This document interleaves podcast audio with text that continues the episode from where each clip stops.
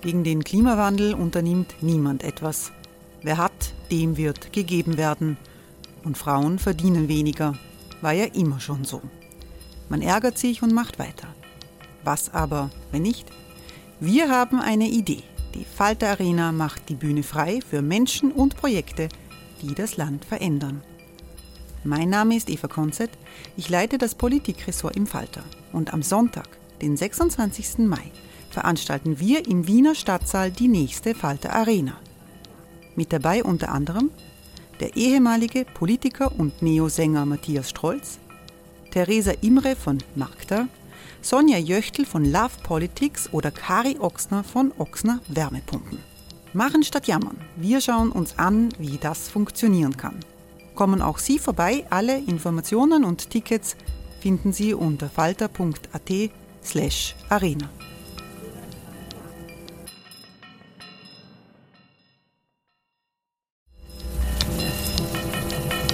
Falter-Podcasts werden durch Werbung unterstützt. Das hilft bei der Finanzierung unseres journalistischen Angebots.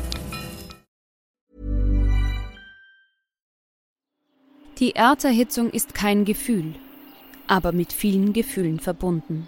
Sorgen etwa oder Angst. Eine Veranstaltung gegen diese Ohnmacht ist Tipping Time, eine Klimakonferenz der Zivilgesellschaft. Von 9.5. bis 11.5. findet Tipping Time in Kooperation von Globe Art, Solektiv und Tangente St. Pölten statt und lädt ein zu Diskurs, Diskussionen und Workshops mit namhaften Vortragenden wie Nikolai Schulz und Friederike Otto. Weitere Informationen finden Sie auf www.tangentesanktpölten.at.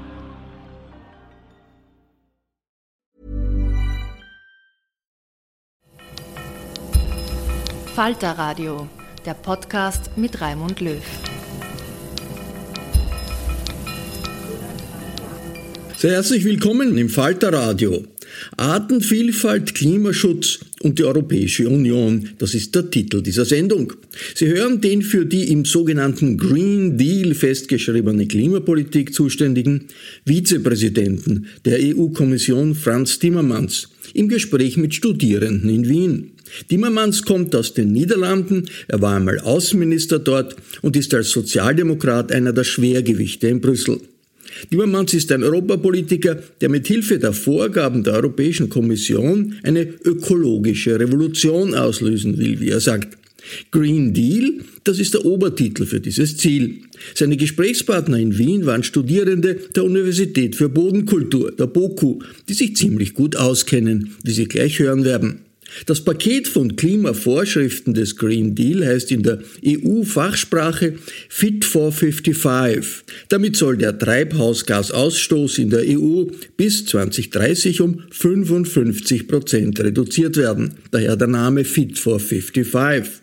Bis 2050 soll Europa nach diesem Plan klimaneutral sein. Ein zweiter Fachausdruck, der zum Verständnis wichtig ist und immer wieder vorkommt in der Diskussion, lautet Farm to Fork also etwa vom Hof auf den Teller. Bezeichnet wird damit der Reformplan der Kommission, um die europäische Landwirtschaft nachhaltiger zu gestalten im Rahmen des Green Deal.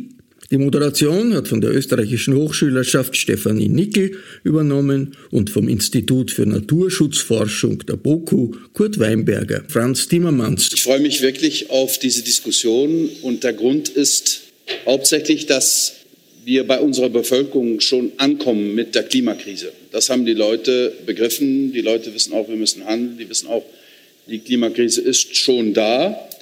Äh, und ähm, wir können das nicht mehr äh, verneinen. Wir, wir können da nicht mehr, sagen wir mal, flüchten. Wir müssen da handeln. Leider gibt es bei dem Ekozid, den wir jetzt erleben, nicht dasselbe Gefühl, nicht dasselbe Verständnis. Also meine Bitte wäre, ob wir nicht zusammen dafür sorgen können, dass wir in der ganzen Gesellschaft dieselbe äh, Urgenz prüfen, dieselbe äh, Art und Weise von Handeln übernehmen, wenn es um die Artenvielfalt geht, als äh, bei dem Klimaschutz. Denn das sind beide Phänomene, das sind beide Krisen, die müssen wir zusammen, gemeinsam bewältigen. Wenn wir es, schaffen, wenn wir es nicht schaffen, dann geht es um die Existenz äh, der Menschheit. Äh, und wenn wir nicht jetzt handeln, dann werden meine Kinder, eure Generation und meine Enkelkinder, die werden sich streiten um Wasser und Nahrung. Und es wird Kriege geben um Wasser und Nahrung, auch in Europa. Das, ich bin fest davon überzeugt. Können wir aber verhindern. Das ist nicht notwendig. Aber da müssen wir jetzt eine andere Politik machen. Da müssen wir jetzt äh, davon überzeugt sein, dass wir in einer Zeit stecken, wo, es, wo alles sich ändern muss. Äh, eine industrielle, industrielle Revolution, wie es sie noch nie gegeben hat. Die Erde, die uns zeigt, dass es so nicht weitergeht. Milliarden von Menschen, die gerne so leben wollen wie wir.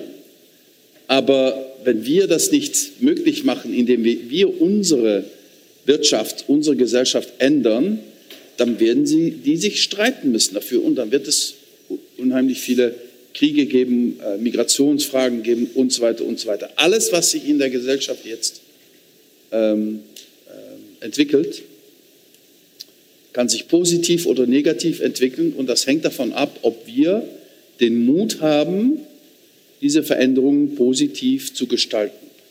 So wie in jeder Transformationszeit ist äh, Wiederverteilung der Mittel äh, die existenzielle Frage. Früher war es Wiederverteilung von Kapital und Arbeit. Jetzt aber, wo, wo die Erde ähm, begrenzt ist und wir uns davon bewusst sind, dass die Erde begrenzt ist, ist Umverteilung, Wiederverteilung, Umverteilung eine ganz andere Frage geworden und wir müssen uns das bewusst sein. Das heißt nicht, dass wir schlechter leben müssen, wir müssen nicht alle äh, äh, Gras essen, um das äh, zu erreichen, aber wir müssen unsere Lebensart und Weise ändern. Und dafür brauche ich euch. Ihr seid dabei, das zu lernen, das zu studieren und dann auch mit Lösungen zu kommen. Und alles, was ich machen kann, um euch dabei zu unterstützen, werde ich machen. Danke.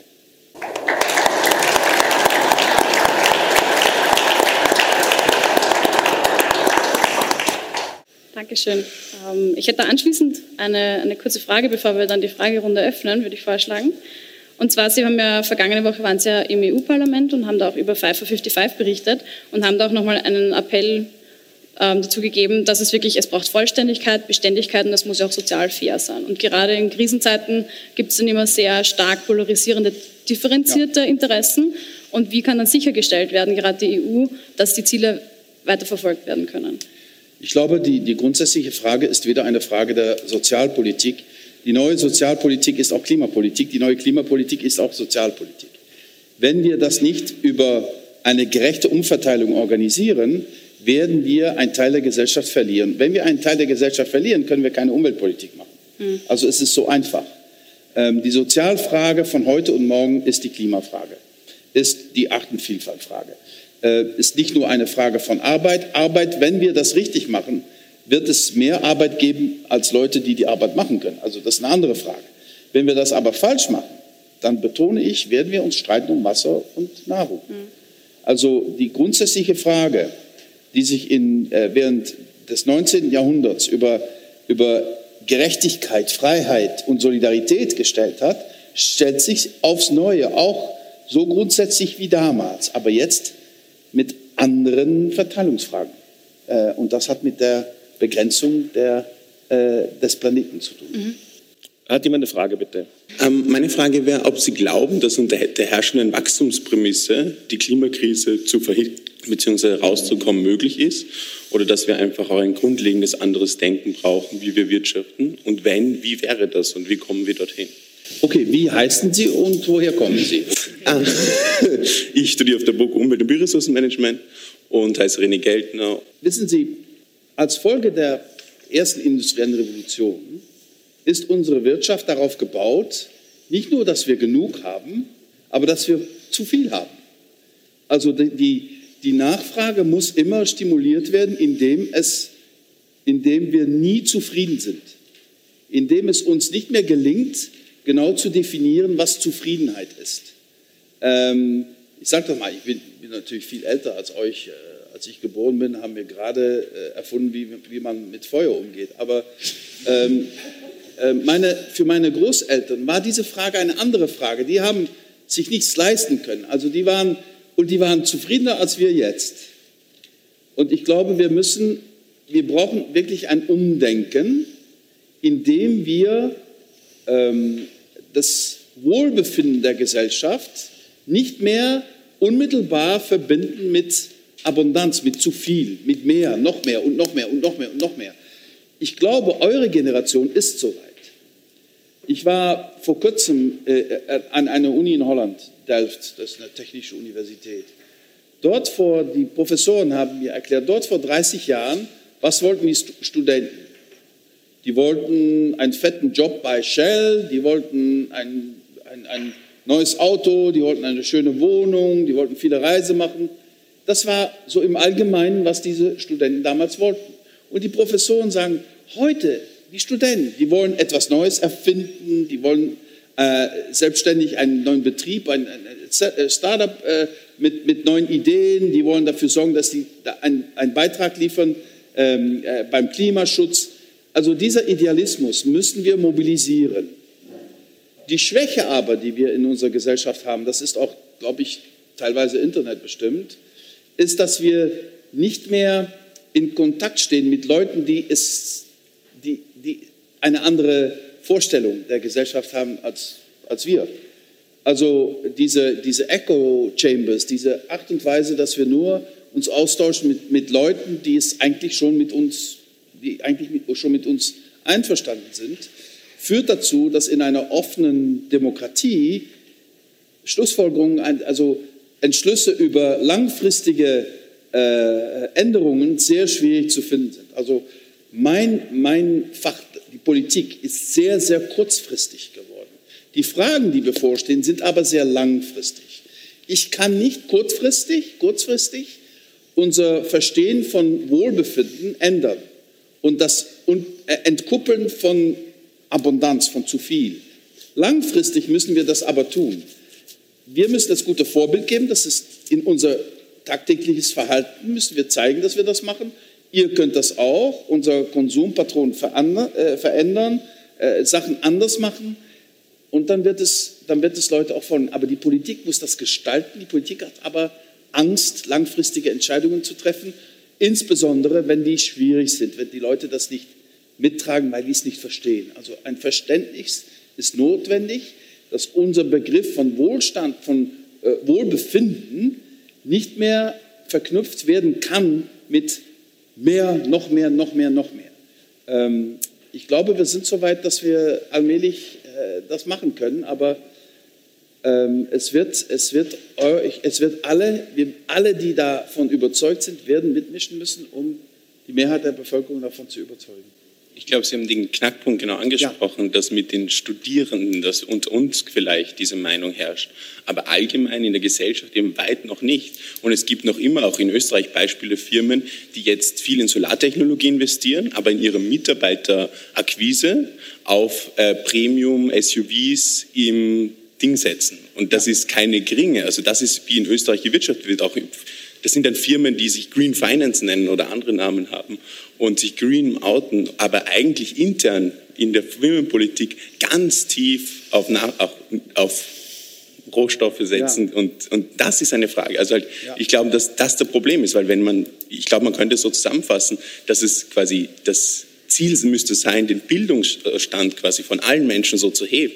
Aber das ja. ist halt das Problem, das dauert so lange, wir haben die Zeit nicht. Ja, und, das, und, und die Herausforderung bei dieser Frage ist, alle Änderungen müssen bottom-up gestaltet werden. Aber die, die Umstände dafür müssen top-down organisiert werden. Und da haben, wir, da haben wir es schwierig. Da haben wir es schwierig. Wir können das nur top-down machen, wenn es bottom-up eine Bewegung gibt.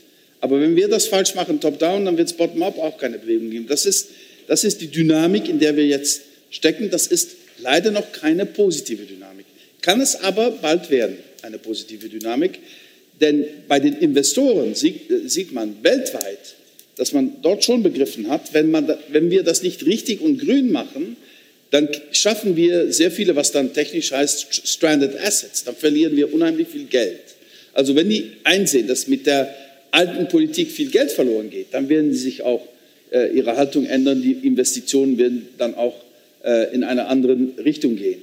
Aber grundsätzlich muss man doch betonen, dass ein Verhältnis, ein Verhältnis das sich über 200 Jahre so formiert hat, das ändert man nicht in wenigen Jahren. Das, dafür muss es eine, ein richtiges Verständnis geben. Was uns hilft, ist aber, dass die Klimakrise so manifest geworden ist, dass die Leute sehen, wie gefährlich es ist und die Leute dann auch bereit sind, ihr Verhalten und ihr Leben äh, anzupassen und zu ändern.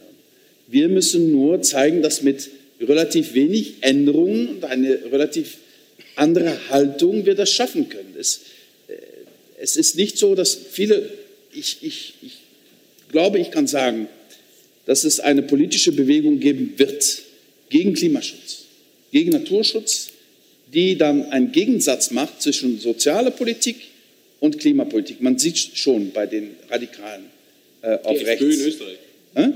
Also wir müssen, wir müssen dafür sorgen, dass diesen Gegensatz sich nicht entwickelt. Also diese, wenn, ich sage das mal ganz politisch, wenn die grüne Politik nicht auch rot ist, dann gibt es keine rote Politik und auch keine grüne Politik. Yeah, I will ask my question in English. I'm Aisha Hassan. Uh, I grew up in Maastricht, just like you, uh, and I studied at Wageningen University. And currently, I am. Um, we are together uh, doing a project called Cycle to Farm, where we are cycling 7,000 kilometers to learn more about regenerative agriculture uh, from the farmers uh, themselves.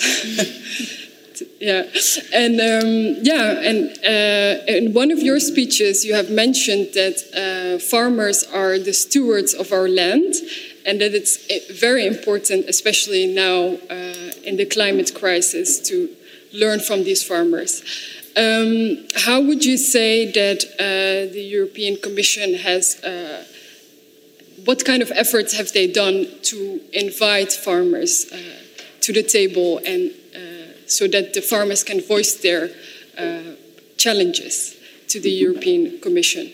First of all, we presented our plans called Farm to Fork, uh, where we don't look just at agricultural production, but we look at the whole chain.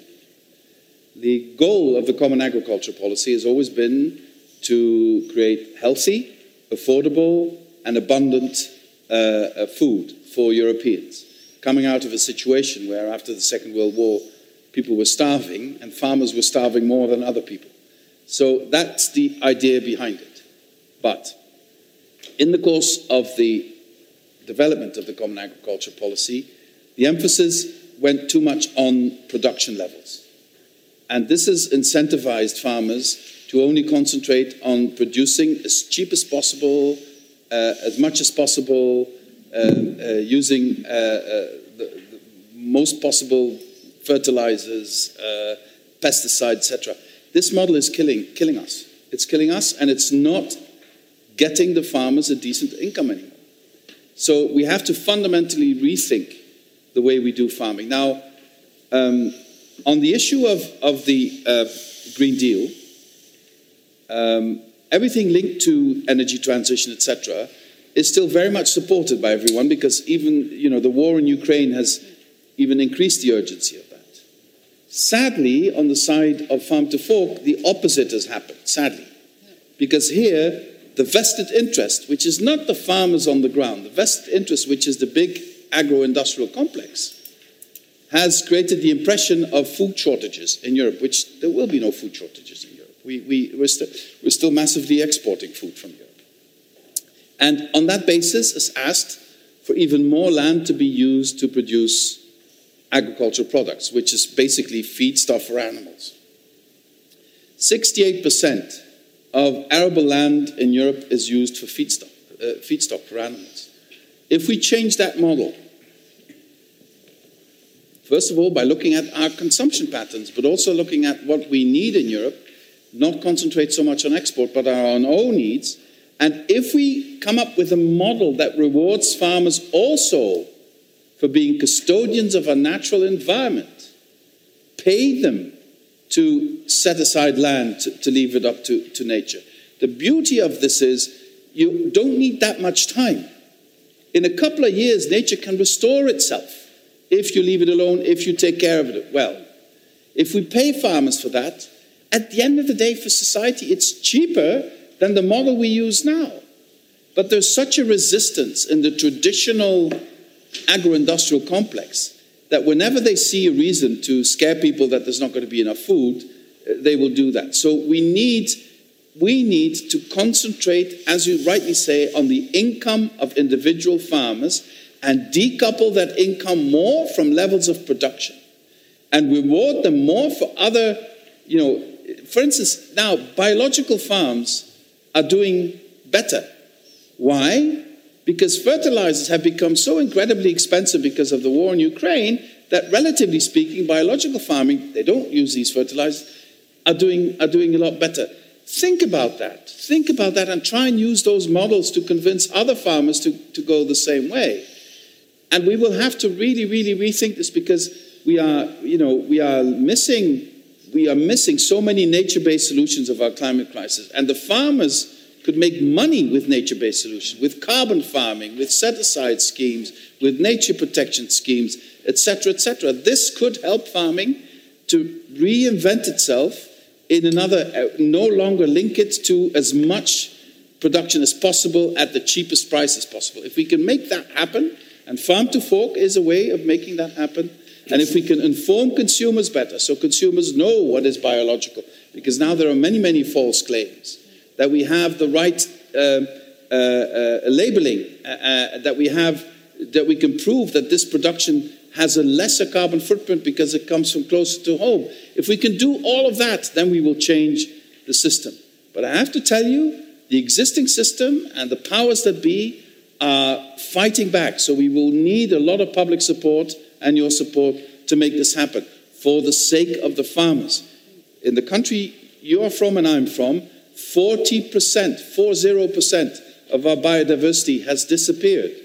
And it's not only farming, but farming, intensive farming, has uh, played a role in this. And we need to change that.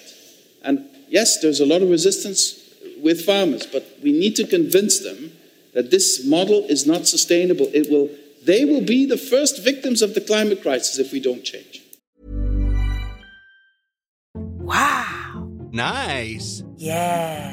What you're hearing are the sounds of people everywhere putting on Bombas socks, underwear, and t-shirts made from absurdly soft materials that feel like plush clouds. Yeah, that plush. And the best part? For every item you purchase, Bombas donates another to someone facing homelessness. Bombas. Big comfort for everyone. Go to bombas.com slash ACAST and use code ACAST for 20% off your first purchase. That's bombas.com slash ACAST. Code ACAST. If I can uh, follow up uh, with this.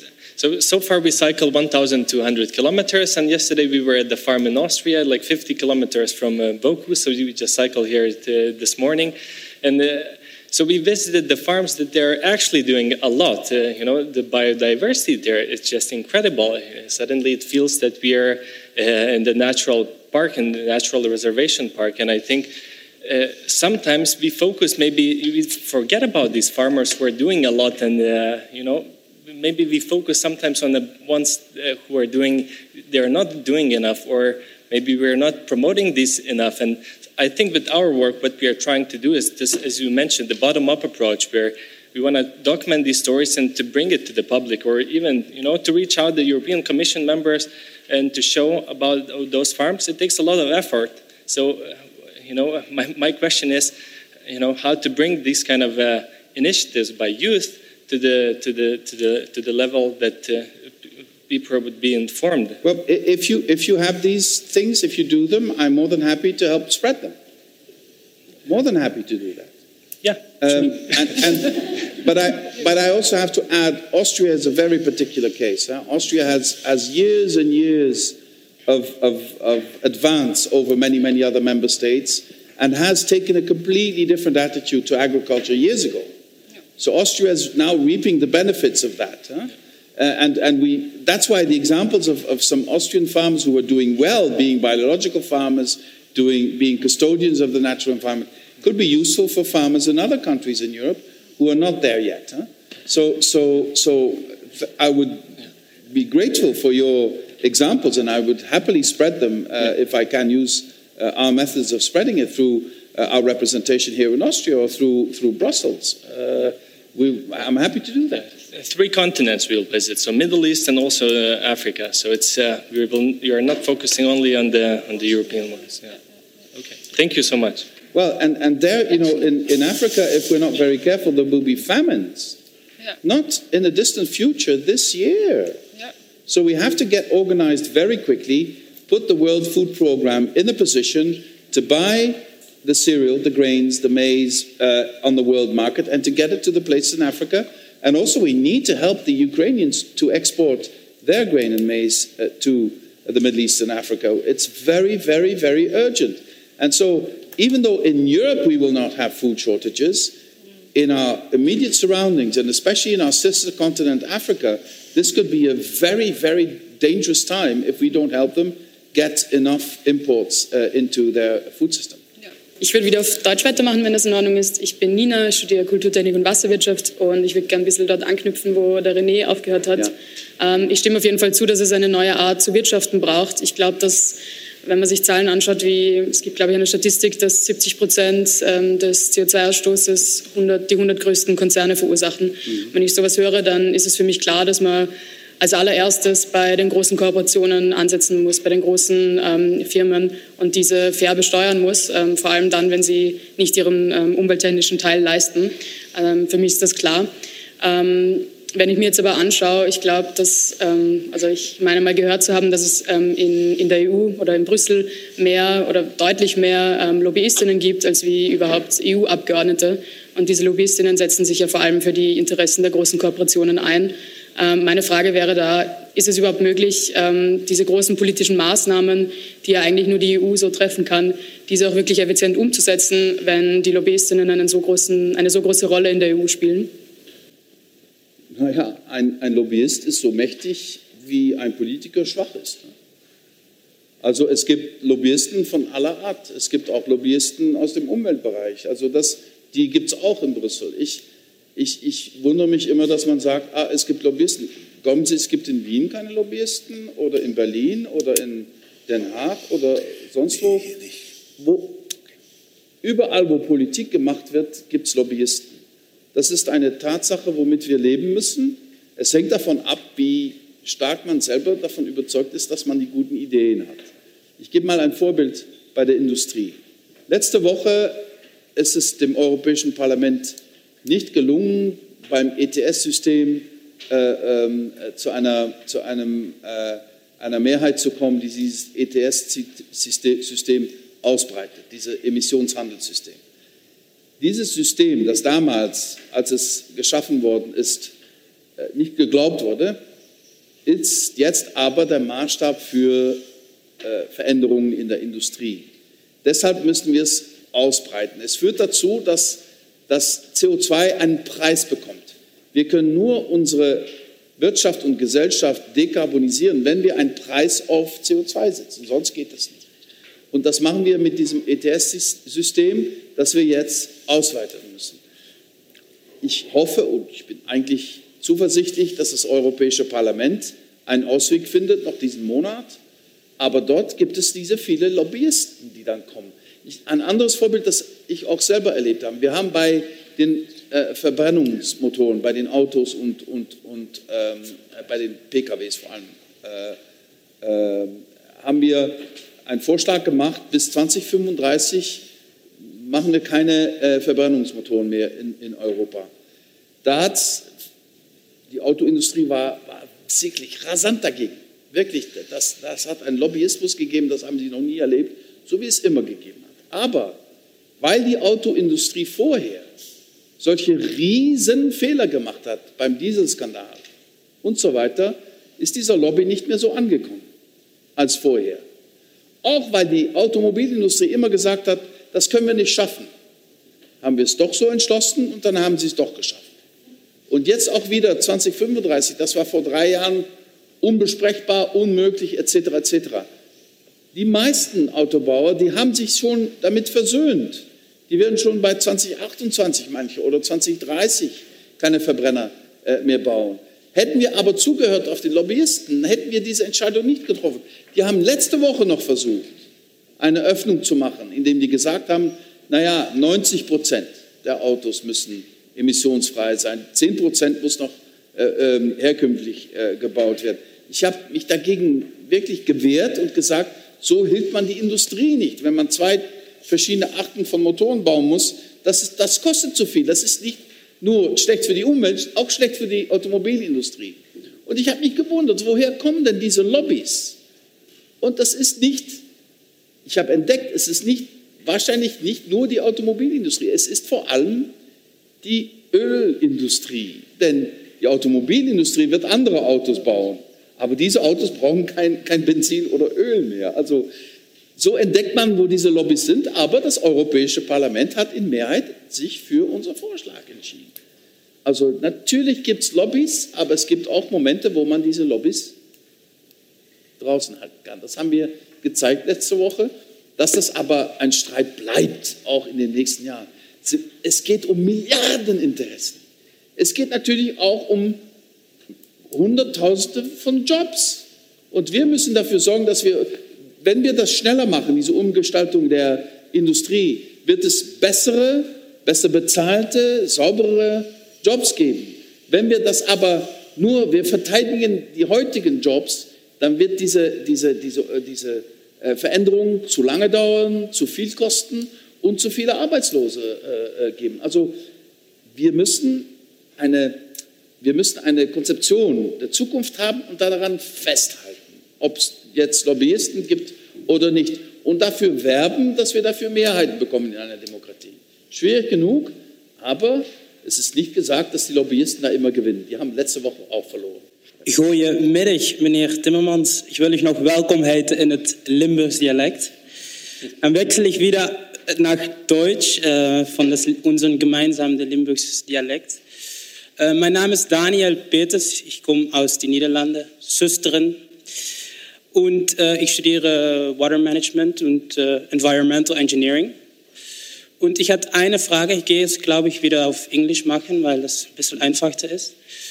Um, the demand for uh, rare earth materials, uh, lithium, cobalt, uh, coppers, is uh, rising, of course, enormously uh, with our with our um, growing renewable energy sources, wind, solar, um, of course, also the batteries in our cars.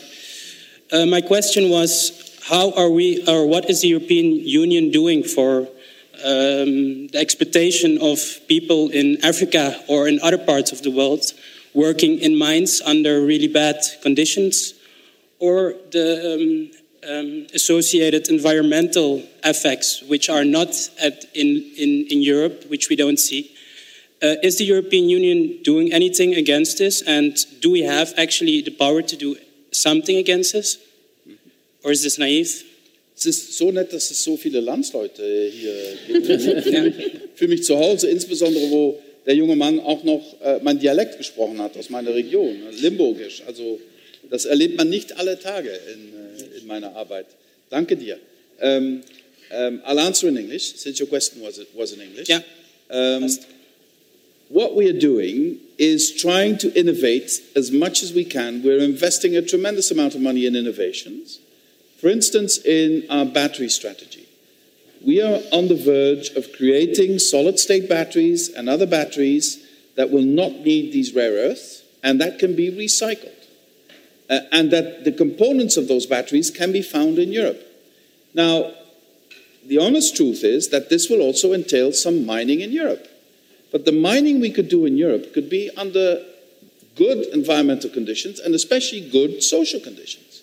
And at the same time, um, well, I could expand on this because it's not only about batteries, it's about uh, the way we, we develop uh, wind turbines, the way we develop solar panels. I was in, in Poland two weeks ago where they have found ways of creating uh, photovoltaic um, cells without using all these rare earths and also recyclable and also um, they also function on, on artificial light. I mean, these are in, inventions that are happening that are mind boggling and will really help us to overcome that. But I want to concentrate on Africa for a moment. Huh? We can talk about the other issue as well, but because your question about Africa is very pertinent. Much of the mining in Africa is Chinese dominated. It's not something Europe has any uh, say in because the Chinese have cornered that. The Chinese were very much more forward looking than we were 20 years ago. And they but step by step cornered all, all, these, all these markets. What we need to do is to empower Africans to become masters of their own destiny. And you know what the way is, in my view? To bring solar panels to every single village in Africa everywhere. It's cheap, it's affordable, it pays for itself. You don't need huge grids for that. And because of the abundance of solar power in Africa, they're going to create excess electricity that can then be stored in hydrogen and sold on the world market. That is a future economic model for Africa. I had the privilege of meeting many young people from Africa in the last couple of years. I'm blown away by their talent. But many of them can't develop their talent simply because they have no access to electricity. 600 million people in Africa have no access to electricity. Just imagine you could bring electricity to 600 million people, most of them very young, most of them not less talented than you guys are. They have exactly the same talent. And many of them have access to mobile phones.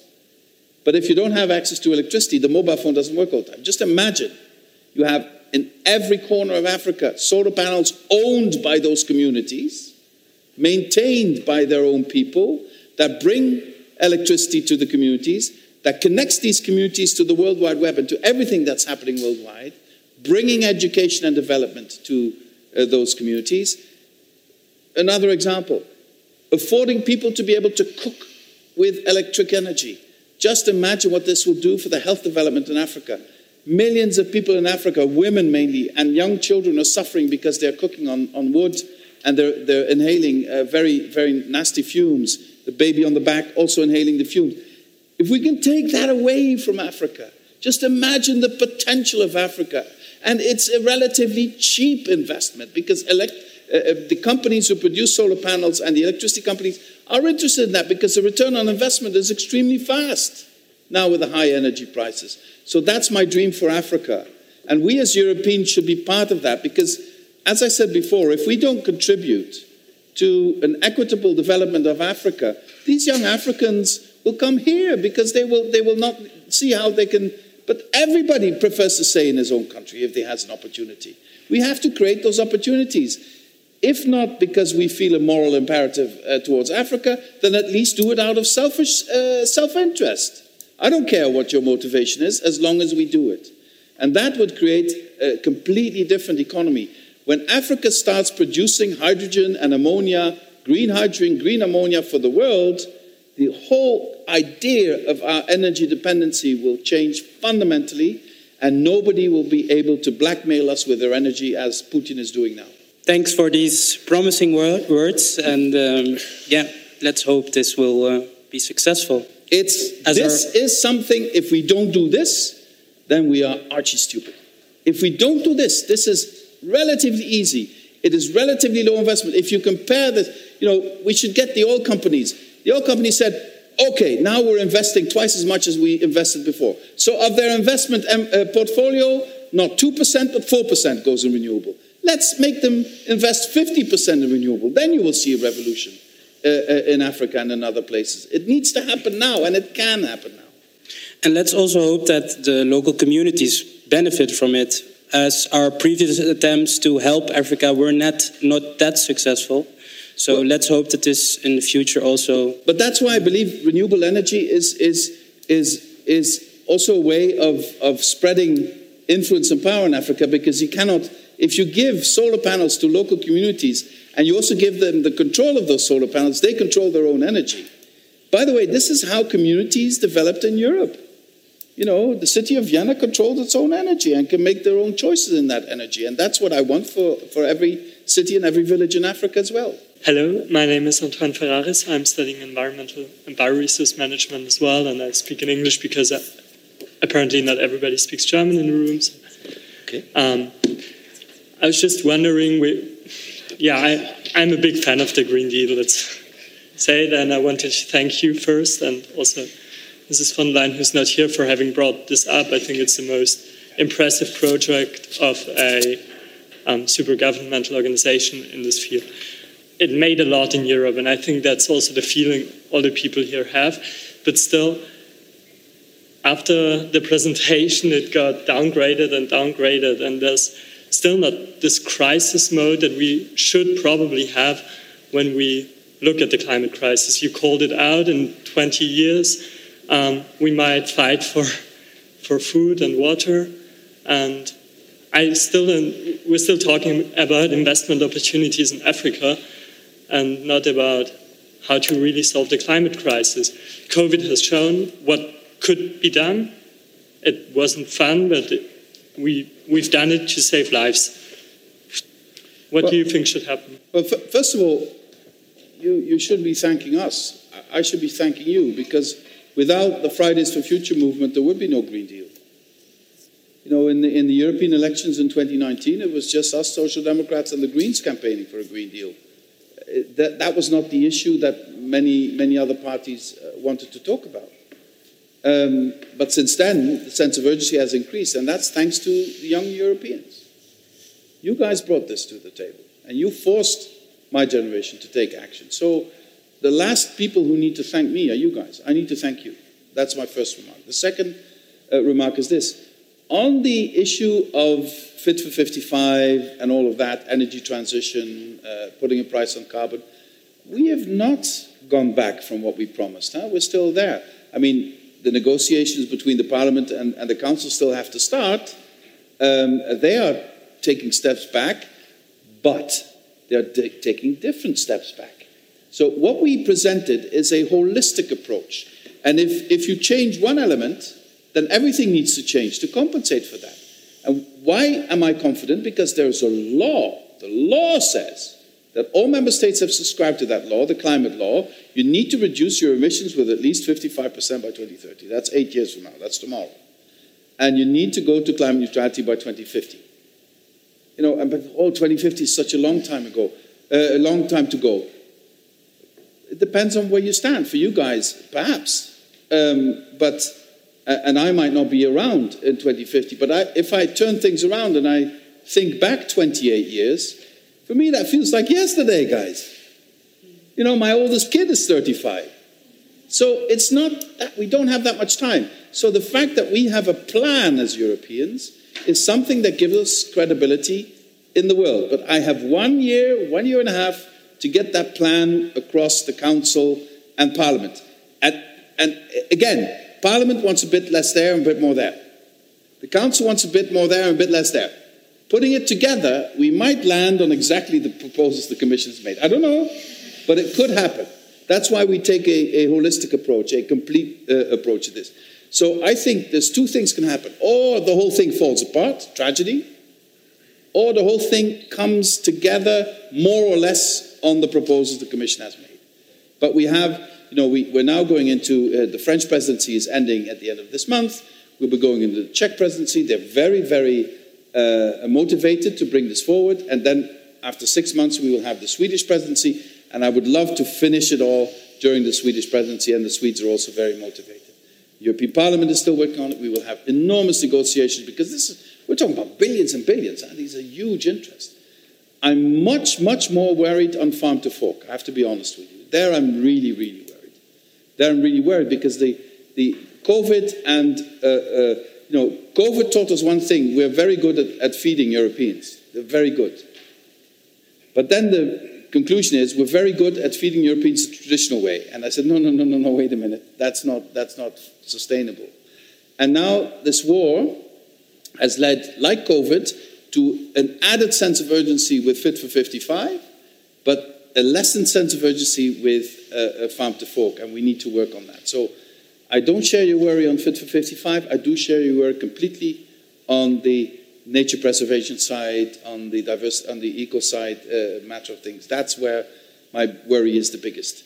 And to be honest with you, if we imagine we fix everything on Fit for 55 and we fail on eco side, we're in just as deep trouble as if we had failed on both.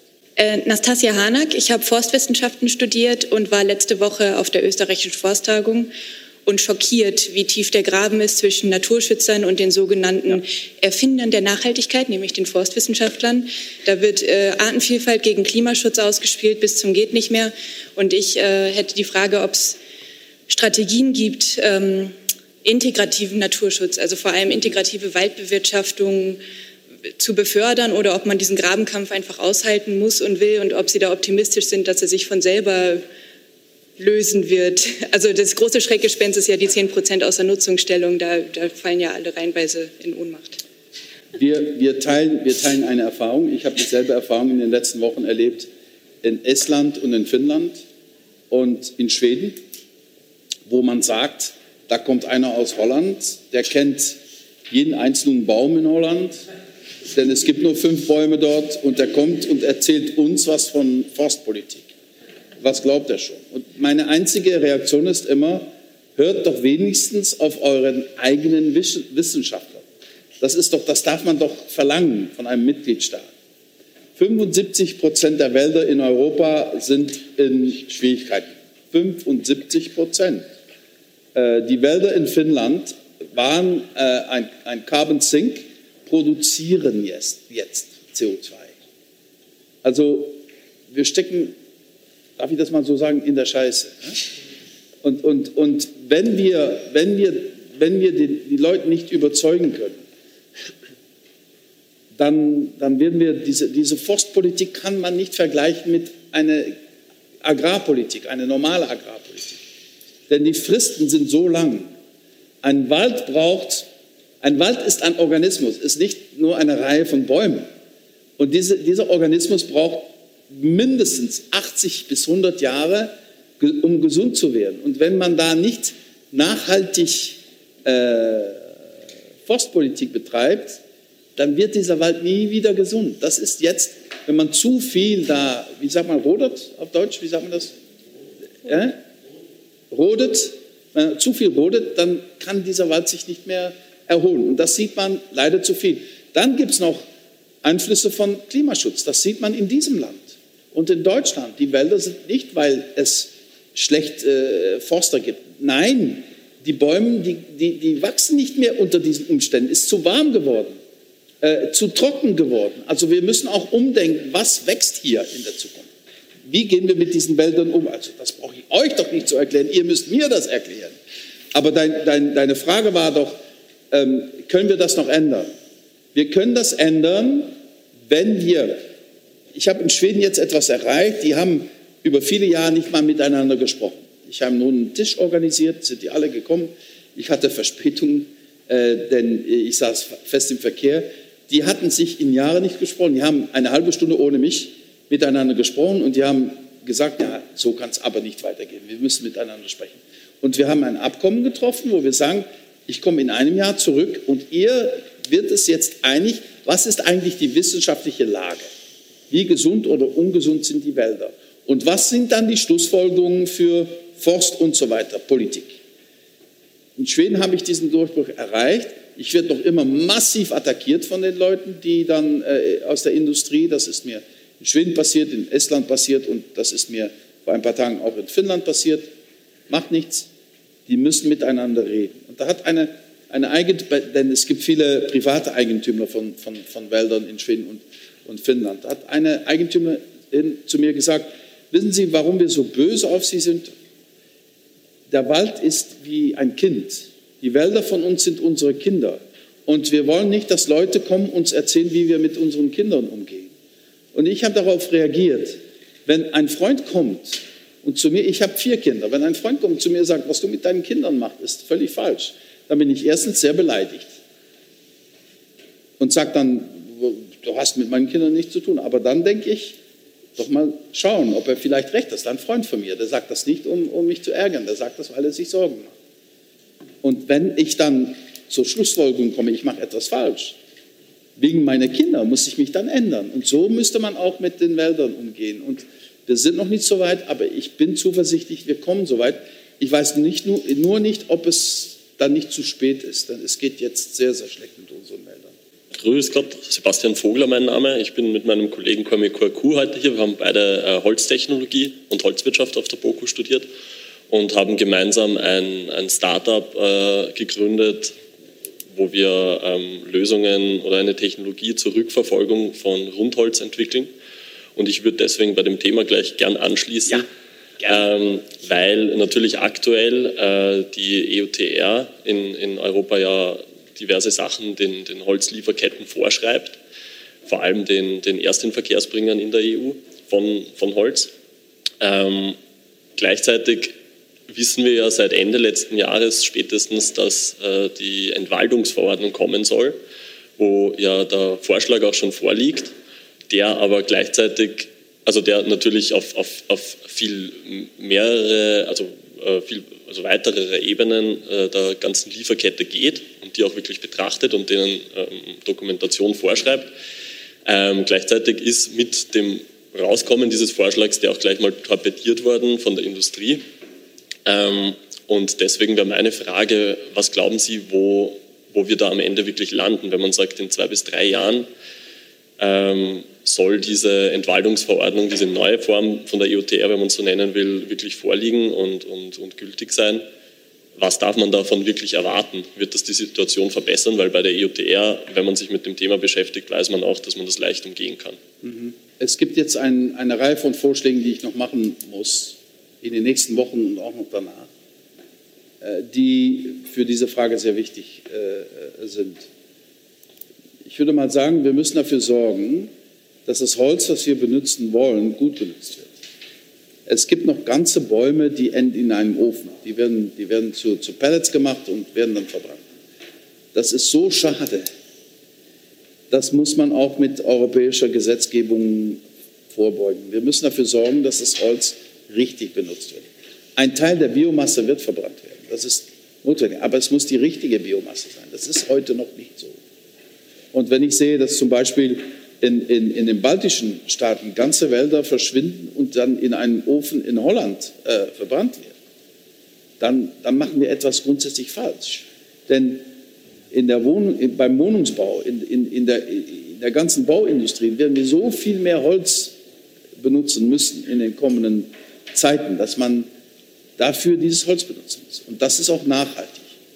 Dieses CO2 wird nicht mehr äh, in, in der Atmosphäre äh, gelassen. Zweitens, wir müssen aber auch dafür sorgen, dass wir uns einig werden in Europa, was ist jetzt nachhaltige Biomasse, ja oder nein. Denn ohne Biomasse erreichen wir unsere Zielsetzungen nicht. Und das ist in meinem Land sehr schwierig den Leuten zu erklären. Die sind grundsätzlich gegen Biomasse, gegen jede Biomasse, denn die glauben nicht, dass es uns gelingt, nachhaltige Biomasse zu definieren und dann das auch nach, äh, über die Bühne zu bringen, dass das auch vor Ort auch so äh, gemacht wird. Das, wir, wir müssen das jetzt unter Beweis stellen, dass wir das können. Das wird in den kommenden Jahren sehr schwierig. Ich glaube aber, wir, wir äh, äh schaffen das. Ähm, und dann müssen wir natürlich dafür sorgen, dass die Wälder wieder gesund werden. Die sind jetzt nicht gesund. Das ist die andere Frage, die wir gerade besprochen haben. Also wenn wir das so machen, schrittweise, können wir so weit, so weit äh, äh, kommen. Äh, wir haben jetzt, Sie, Sie haben das vielleicht äh, auch gesehen, wir haben jetzt unseren Vorschlag Repower EU verbreitet, wo wir schneller diese äh, Energiewende machen müssen. Und Unterteil dieser Wende ist auch, dass wir unsere Produktion von Biomethan verdoppeln. Das muss dann auch unter nachhaltigen Umständen passieren das wird dann auch mit dieser Frage verknüpft, wenn, man diese neue, wenn wir diese neue Gesetzgebung verbreiten werden. Äh, die EU hat ja als Wirtschaftsprojekt angefangen und ich habe das Gefühl, das spiegelt sich immer noch in der Maßnahmensetzung wieder, dass die Richtlinien vor allem hohe Ziele setzen und dann wird darauf gehofft, dass die Wirtschaft diesen nachzieht. Ich würde mich dafür interessieren, jetzt im Jahr 2022, weil man auch über Sanktionierungen nachdenkt. Weil halt irgendwann in einer Transformation gibt es halt auch Opfer muss man sagen, so wie die berühmten deutschen 30.000 Kohlekumpels, ob man da nicht langsam auch mal anfangen kann, ein bisschen härter auch mit der Industrie umzugehen und zu sagen, hey, ihr habt jetzt Zeit, das zu machen, wenn nichts geschieht, müssen wir halt auch irgendwann durchgreifen, anstatt immer wieder weiter Subventionen und Incentiven zu setzen. Meine Großväter waren beide äh, Kumpels. Und wir haben, also in 1965 hat die holländische Regierung angekündigt, wir hören damit auf. Und das war dann, innerhalb von zehn Jahren war es vorüber. Das war sehr peinlich und die haben da viele Fehler gemacht.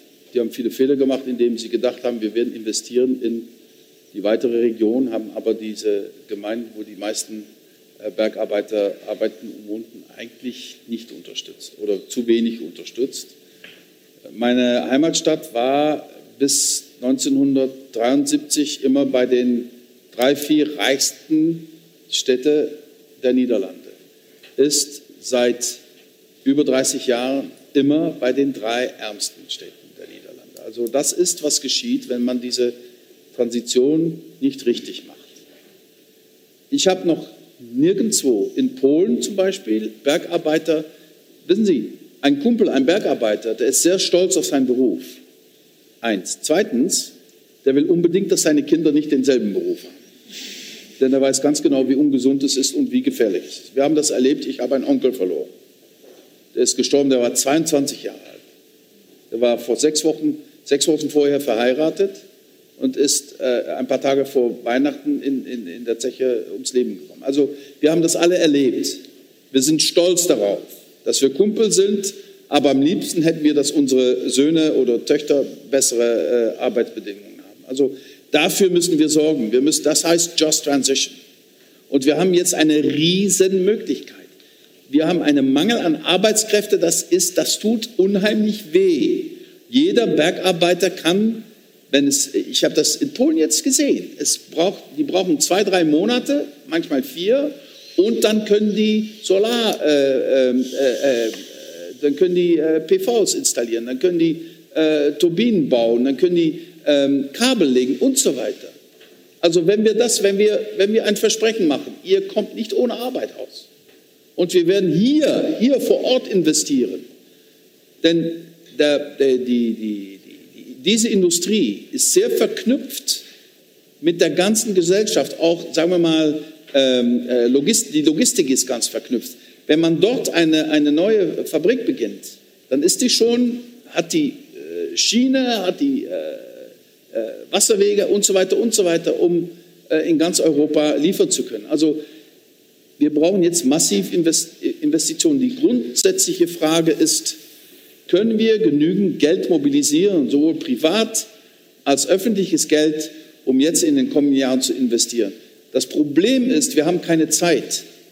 Eben. Nicht nur wegen des Klimas, auch wegen der industriellen Revolution. Wenn wir es nicht machen, die Chinesen die investieren massiv, die Amerikaner auch. Wir müssen da mithalten, wir müssen da auch vorangehen. Wir sind wir sind voran bei manchen Technologien. Das dürfen wir nicht verlieren. Aber dazu müssen wir investieren. Und wenn wir das gut machen, dann bekommen wir auch diese alten Industrien mit. Und ich muss dazu hinzufügen, die Industrien werden natürlich bestraft. Unser Emissionshandelssystem, wenn man da nicht sein Verhalten ändert, wird man bestraft, finanziell bestraft. Das ist teuer, das wird immer teurer. Also das, das führt dazu, dass das Verhalten sich schnell ändert. Jetzt bei den Preisen. Stefanie, wir sind bei 80 Euro jetzt ungefähr. 80 Euro, das ist schon mal ein bisschen mehr gewesen, aber mitten in einem Krieg, 80 Euro ist nicht schlecht. Und das führt dazu, dass die Unternehmen ihr Verhalten wirklich ändern. Die sehen diesen Preis. Also eine Bestrafung gibt es, wenn man sich nicht ändert. Danke sehr. Gut. Jetzt ist fünf nach drei. Dann würde ich die Veranstaltung schließen langsam. Ja, ich wollte, ich wollte mich nur bei euch bedanken. Das ist doch nicht normal am Montagnachmittag sowas äh, zu tun mit, mit einem aus Brüssel, mit einem alten Kern aus, Brüssel. Aber ich bin sehr froh, dass ihr alle da wart. Und vergiss nicht, ihr seid die Zukunft. Ihr seid die best, äh, die gesündeste, die, die, die, die bestverknüpfte Generation der europäischen Geschichte. Ihr habt ja auch alle in eurem Leben nur noch Krisen erlebt. Und eure Solidarität in der Covid-Krise werde ich nie vergessen. Und ihr könnt rechnen auf meine Solidarität in der Klimakrise. Dankeschön. Es war leicht gekürzt ein Meinungsaustausch des für den europäischen Green Deal zuständigen EU-Kommissars Franz Timmermans mit Studierenden der Universität für Bodenkultur in Wien vom 13. Juni 2022. Bei der Europäischen Kommission bedanke ich mich sehr herzlich für die Unterstützung und das Okay zu dieser Übertragung. Ich verabschiede mich von allen, die uns auf UKW hören, im Freirad Tirol und auf Radio Agora in Kärnten. Im Falter gibt es ein eigenes Ressort Natur, das sich kenntnisreich mit den Gefahren für die Artenvielfalt und das Klima auseinandersetzt. Alle Informationen über Abonnements und Probeabos des Falter finden Sie im Internet unter der Adresse abo.falter.at. Ursula Winterauer hat die Signation gestaltet, Philipp Dietrich und Miriam Hübel betreuen die Audiotechnik im Falter. Ich verabschiede mich bis zur nächsten Folge.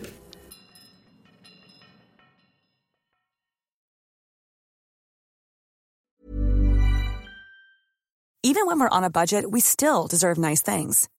Quince is a place to scoop up stunning high-end goods for 50 to 80% less than similar brands.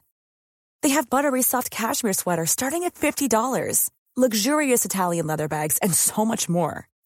Plus, Quince only works with factories that use safe, ethical, and responsible manufacturing.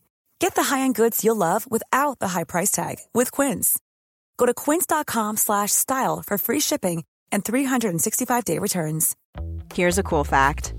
A crocodile can't stick out its tongue. Another cool fact, you can get short-term health insurance for a month or just under a year in some states. United Healthcare short-term insurance plans are designed for people who are between jobs, coming off their parents' plan, or turning a side hustle into a full-time gig. Underwritten by Golden Rule Insurance Company, they offer flexible, budget-friendly coverage with access to a nationwide network of doctors and hospitals. Get more cool facts about United Healthcare short-term plans at uh1.com.